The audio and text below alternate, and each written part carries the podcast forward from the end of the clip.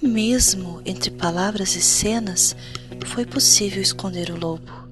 Lá estava, todo exposto, facilmente já despido do seu dócil carneirinho. Escancarado em dentes, olhares e sorrisos, a gula tornou-se tão gritante quanto a intenção. Ah, estes sorrisos, conheço-os tão bem, reconheço como espelho, confinados no movimento da cidade, seguros e inseguros num instante claustrofóbico de tão culto, opressivo de tão óbvio. Não restou impunidade sequer no silêncio.